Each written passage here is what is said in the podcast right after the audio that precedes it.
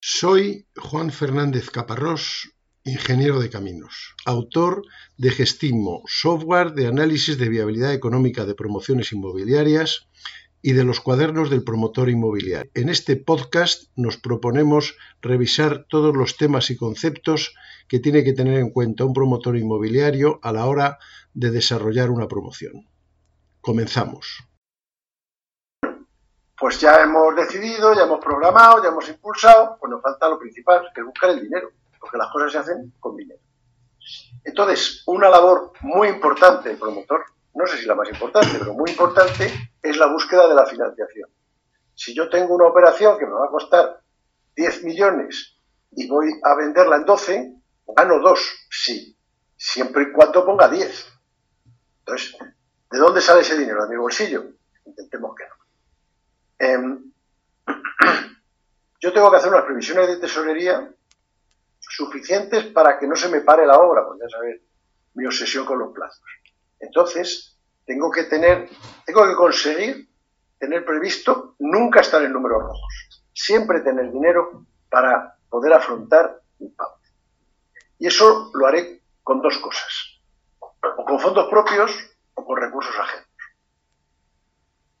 hubo tiempos gloriosos previos al estadio de la burbuja que casi no ponía uno capital propio, todo era hipoteca, y bueno, te lo doy, eso en general es malo.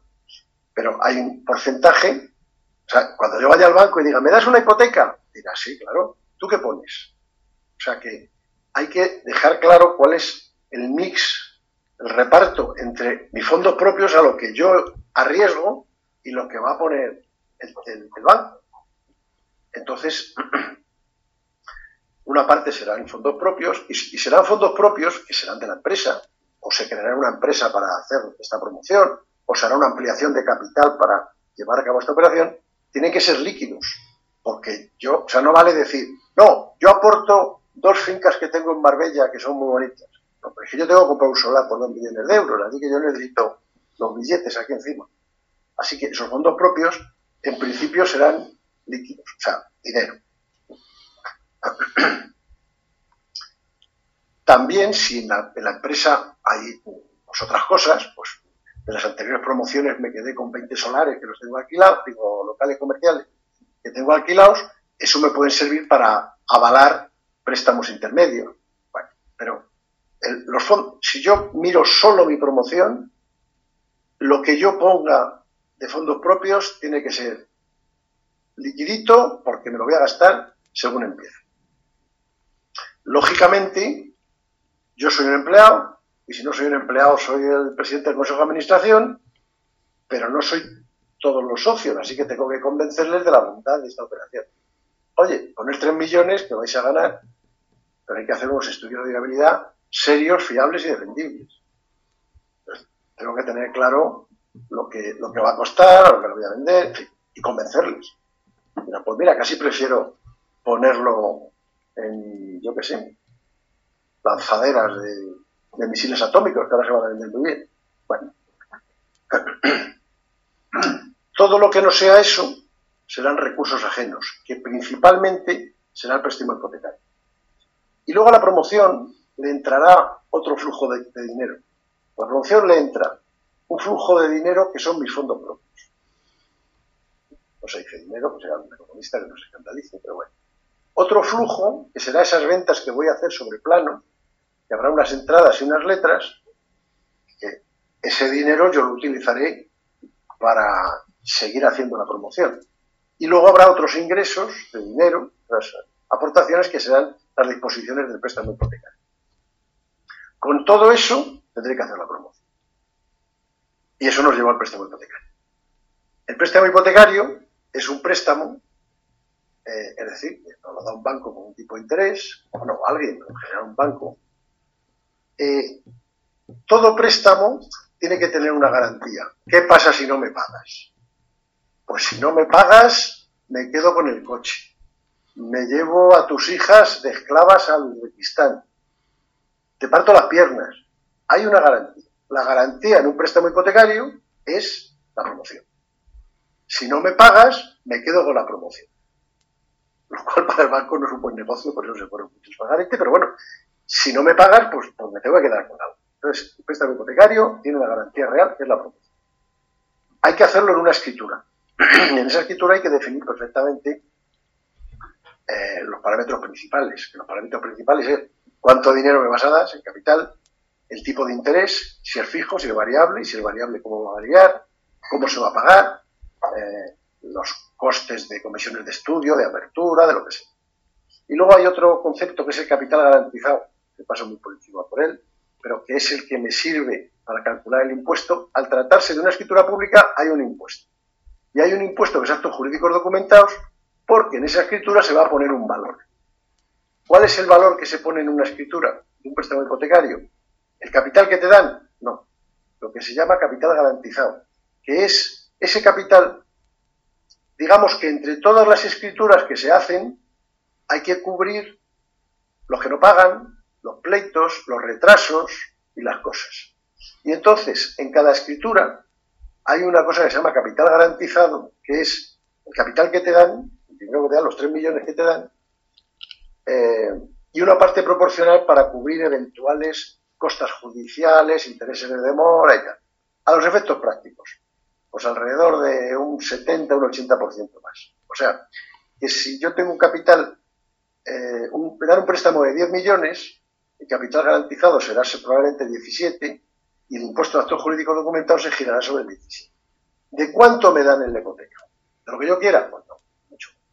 En las negociaciones previas al préstamo, yo iré, eh, eh, presentaré mi operación, daré mis números, diré esto se va a vender en tanto, pero luego el banco va a llamar a un tasador, voy a pagar yo, claro, eh, que va a hacer una valoración de acuerdo con la normativa legal, la norma ECO, entre otras cosas, y va a decir, bueno, pues esta operación efectivamente es de, en venta de 10 millones. O sea, este edificio terminado lo taso en 12 millones. Entonces el banco dice, bueno, pues yo te voy a dar el 70% de 12 millones. Eso estará puesto en la escritura. Ahora es más complicado, y es que el banco, mm, el banco dice, te doy el 70%. Bueno, decía antes, te doy el 70%. Por lo tanto, del precio de venta. Por lo tanto, el 30% restante lo tiene que poner el comprador. Y lo va a poner por una entrada, si, se hace sobre, sobre plano, una entrada más unos pagos aplazados. De manera que cuando termine la obra, este señor se va a hacer cargo de una hipoteca del 70%. Pero yo a ti no te lo voy a dar así, malvado promotor. Yo lo que te voy a dar es una parte. una parte de esa hipoteca para que tú puedas hacer la promoción, pero no te sobre un euro. Tú vas a ganar el dinero que piensas ganar el día que salgas del notario, porque yo así, no te lo dicen así, pero la práctica es así. Al final, si hace uno los números, es, es, eso lo que ocurre, que tú, desde el momento en el que empiezas la promoción, con todos los ingresos, con toda la hipoteca, con toda la historia, puedes terminarlo. Y tu beneficio sale del último pago, que, es lo que te ha ido reteniendo el banco. Ahora el lenguaje es ligeramente distinto. Ahora el banco dice, yo lo que te doy a ti promotor es un porcentaje de los costes de explotación. 65% de los costes de explotación o cosas Al comprador le sigo dando el 70% del precio de venta y esa diferencia te la daré a ti, cuando este comprador se subrogue de la hipoteca, te la daré en el notario. Por motivos que ya lo veremos, que ahora no merece la pena. Pero bueno, la mecánica entonces es que ese comprador se subrogará de la hipoteca. La hipoteca que me dan a mí, por motor Martínez, acaba en los compradores. Por eso hay un momento dado entre que me dan la hipoteca y voy al notario para vender, en que esa hipoteca que me dan a mí se tiene que convertir en 58 hipotecas, una por cada vivienda, porque si no, que se va a subrogar el comprador. No se subroga el 2,3% de la hipoteca que le dieron a Metrobases. Muy poca gente hace promociones con fondos propios, porque si tú tienes 10 millones, pues vas a querer hacer una promoción de 20. Eh, nadie la hace solo con hipoteca. Eso hubo tiempos horribles, no voy a llamar gloriosos, horribles, porque ese fue en parte el origen de la crisis del 2008. Pero tiene que haber una mezcla. No me voy a extender ahora mucho, pero el comprador necesita una hipoteca, Porque si tú, tú lo haces, tú haces una promoción con fondos propios, dices, pues voy a vender viviendas de 200.000 euros. Y dices al comprador, oiga, 200.000 euros. Hombre, es que no tengo.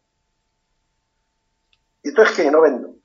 Si estás haciendo viviendas de superlujo para Cristiano Ronaldo, a lo mejor si le dices, oye, 10 millones de aquí está. Pero el 99,9% de la gente no tiene el dinero para comprarse su casa al contado. Por lo tanto, necesita una hipoteca. Yo esta promoción la hago para obtener cosas que la gente quiera y pueda comprar. Le va a parecer una casa muy bonita, pero la va a poder comprar. Si yo al comprador le digo, mira, son 200.000, vete al banco y busca, no, yo, le tengo que decir, son 200.000 y tengo esta hipoteca para ti. Si tú luego quieres del de BBV, si quieres la de la Caixa, bueno, pues ya te la buscas. Pero si tú me compras ahora en el contrato, al final vas a tener esta hipoteca de tanto dinero, a mí me vas a pagar solo el 30%, te la subrogas y estás pagando a 25 años. Le he solucionado el problema. Ya puede comprar. Puede ocurrir que no quiera esa y busque una similar. Pero yo no le obligo a que me dé la totalidad del dinero, porque no lo tiene. El que tiene 200.000 euros en el bolsillo no quiere una casa de 200.000, quiere una casa de 800. Entonces, el préstamo hipotecario es importante como forma de comercialización. Te vendo una casa estupenda que vas a pagar 40.000 euros y una hipoteca de, 270.000. Pues, pues, vamos, no una hipoteca de 270.000, sino una mensualidad de 1.200 euros al mes. Pues esa sí puedo. Yo en este momento lo que quiero es hablar de actividades con las que tenemos que tratar. Entonces, en el 90% de los casos voy a querer poner capital y un préstamo. Porque cuando vaya al banco a pedir el préstamo, él me va a decir, sí, tú me pides que yo arriesgue 7 millones, pero ¿qué arriesgas tú? Entonces, yo no arriesgo nada. Pues entonces no se puede. Entonces, suele haber un, mix. Hay otros gastos que son los de apertura, de seguros, en fin. Y luego, ese, ese gastos, digamos, iniciales, que solo se dan una vez. Pero luego, el tener esa hipoteca y que te dejen disponerla, como ya veremos más adelante, va a implicar unos gastos a lo largo de la promoción, que es el monitoring, o sea, que haya un tercero que diga esto se puede pagar y tal, pero es mucho dinero. Los intereses de ese préstamo. Cuando yo negocie el préstamo, voy a negociarlo como promotor con una cosa que se llama periodo de carencia, que es durante un número de años, que es el que tarde en desarrollar la, la promoción, tres, cuatro años, lo que fije, solo voy a pagar intereses, no voy a devolver el capital. Y cuando pase ese periodo de carencia, entonces empezaré a devolver el capital. Eso no ocurrirá nada más que en momentos de crisis, porque antes de que eso ocurra, el comprador se habrá subrogado de esa hipoteca, a mí me habrá liberado de ella como promotor, y será él el que durante 25 años pague los intereses y amortiza el capital. Y a cabo de 25 años, pues ya termino. Entonces, el periodo de carencia también es importante porque yo no, tengo que amortizar el capital como promotor, sino que solo tengo que pagar intereses. Entonces yo tengo que negociar, tengo que negociar con, con el banco. Para negociar con el banco, primero tengo que elegir un banco. Lo normal es que vaya al banco que conozco, donde tengo las cuentas, pero a lo mejor no. Y entonces tendré que ir a un banco, si me dejan sentarme, en fin. Ese banco, si me conoce, porque ya soy cliente suyo, pues ya conoce mi solvencia, mi buena fe, pero si no me conocen, si yo entro un día en el, no sé, el Scotland Bank of Scotland, Royal Bank of Scotland, como se llame, diré, buenas, que quiero dinero. ¿Y usted quién es? Preséntese. Documentación, el proyecto, un estudio económico, la solvencia. El proyecto y el estudio económico se lo tendré que dar a cualquier banco, aunque me conozca mucho. Pero mi solvencia, mi, impuesto de sociedades, mis cuentas de los últimos años, yo tengo que decirle al banco, yo soy una persona de fiar. Y ya una vez que me haya aceptado eso, porque a lo mejor me manda a hacer gárgara, tendré que empezar a negociar previamente. Yo tengo que tener más o menos claro, tengo que llegar a una cosa que sea, hombre, si tienes licencia, yo te lo daría con estos matices, te daría la hipoteca. Que luego se refinarán en el último minuto y me sacarán algo que no tenía previsto. Pero yo no puedo ponerme a contratar un proyecto, a comprar un solar, a pagar una licencia sin saber si hay algún banco que me va a cubrir. Porque el banco me va a cubrir, pues mirar, el 65% de los costes de explotación. Por ejemplo, o el 70%. Entonces, claro, es un montón de dinero. Yo tengo que ir haciendo una negociación previamente, en paralelo, con el banco, con quien sea. Entonces llegaré a unos condicionantes. Vale. En papel, sin, bueno, ni en papel, de palabra. Y cuando ya tenga la licencia, porque el banco va a decir, bueno, vale, yo te lo daría en estas condiciones, pero me tienes que traer la licencia, la declaración de obra nueva, una tasación, lo que sea, la división horizontal, me tienes que traer una serie de documentos. Pues cuando te traiga los documentos, todo se habrá hablado previamente, entonces es cuando en un plazo de un mes o dos meses me darán la hipoteca. Pero claro, yo no me puedo esperar. O sea, yo podría ir al banco y decir, bueno, vamos a negociar esto, tal, cual, Bueno, pues cuando tenga la licencia, bueno, pues espérate, voy a hacer, espera un poquito, voy a hacer el proyecto básico primero. Todo va en paralelo. Pero hay un momento que es la concesión, que es cuando voy al notario, pago todos los costes iniciales, que necesita una documentación.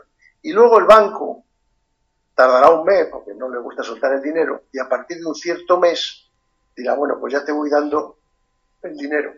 Ahora pone otras condiciones más duras, y es, vale, pero me tienes que traer el 30, 40, 50% de las ventas.